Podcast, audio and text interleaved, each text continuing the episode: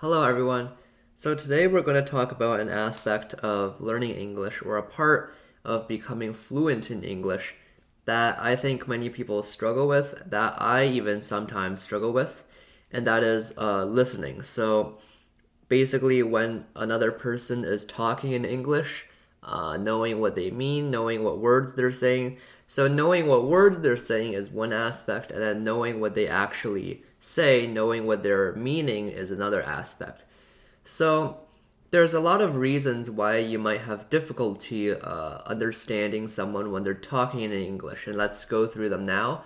So, um, often when uh, when native people or when native English speakers, I should say, speak English, they talk very quickly, and that in itself um, makes it very difficult for uh, for you to understand English um, because they're talking very quickly. You don't have enough time to process what they just said.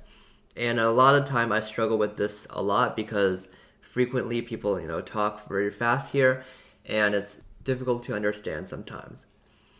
And another reason why uh, it might be difficult for you to understand people who are talking quickly is because of contractions they use. So um, I'm sure you know that in the English language, sometimes uh, two words or multiple words uh, combine into one word with an apostrophe or several apostrophes in the middle. So, for example, I've, I apostrophe VE, which is like a short form for I have. So, I've, or like you can just say, I've been to the beach uh, which is actually uh, I have been to the beach, but shortened. And contractions exist basically because people talk fast and they don't want to speak several words, so they just sort of slur it into one word. And when people are talking, um, they use a lot more contractions actually because uh, when they're talking, they just automatically shorten some words together. They just sort of blend the words together especially like you know when uh, a native English speaker talks, you often feel like their entire sentence is just one very long word. Like there's no obvious pause between words, and there's no no easy way to discern to understand um, a sentence that's like very slurred together or ta- or spoken very quickly. It just comes easier with uh, practice and listening more to um, English speakers, which we'll get to later. Anyways, an example of a contraction is IDV, which is I apostrophe D apostrophe VE. Now, normally you do not want to use this when you're writing, but when people uh, speak, they often use this contraction, like IDV, which is, by the way, short for I would have. So if you see if you say like I would have gone to the beach, you would instead say I'd have gone to the beach. Which, as you're listening to me, you might even notice that it's a bit difficult to understand. So that's one reason why uh, you're you might have trouble understanding native speakers. Besides not having enough practice uh, of listening and understanding the words, and there's actually another aspect to it, which is actually understanding the content that they're talking about.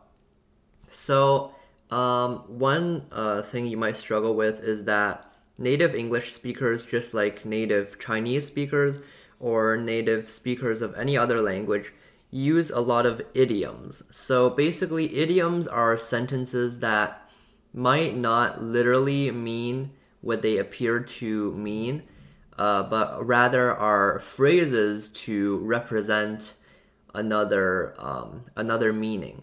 So let me give you an example in English. Uh, for example, an idiom is raining cats and dogs. So uh, raining cats and dogs. So raining like as in like uh, the weather. So when you're when it's raining a lot outside, you might say it's raining cats and dogs. So cats and dogs, yes, as in the animal, um, obviously, you don't mean literally there are cats and dogs falling from the sky, but that is just an idiom. That is just a phrase that people say when there is a lot of uh, rain outside. And an example of another idiom is uh, piece of cake. So you might have heard this one. So a piece of cake, which is something that is very simple to do.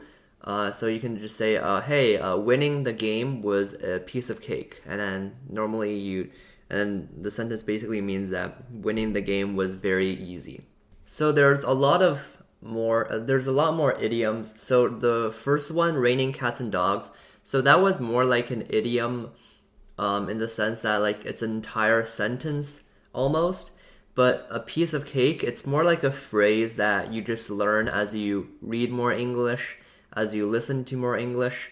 So it's so it's it's a much more common phrase. It's less it's less um, linguistic. Uh, maybe is not the right word for it, but it's it's less complicated. It's more common to use. So that's another reason why you might have trouble listening uh, or understanding English speakers, which is that they're using a lot of idioms and uh, not everyone talks the way that people might talk in an English textbook, for example. Like in writing, um, people talk very differently. People talk very differently from uh, words that are laid out in writing. So that is another difficulty. If you're uh, completely learning English from a book, that might be difficult for you when you're actually listening to people speak because they don't actually talk like people do in books. So that's uh, those are all the challenges that come with listening.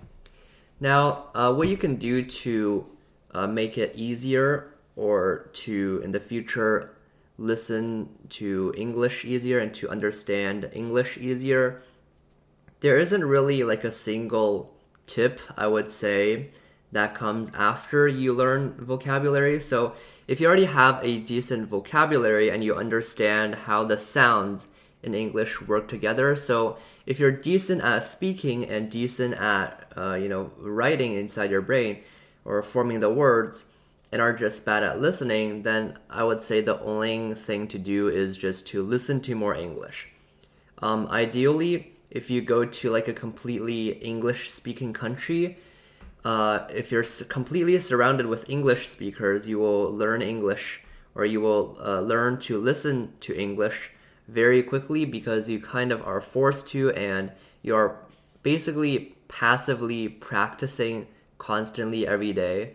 So instead of, so that might not work for everyone. You might not be able to, you know, uh, put yourself in an English speaking environment.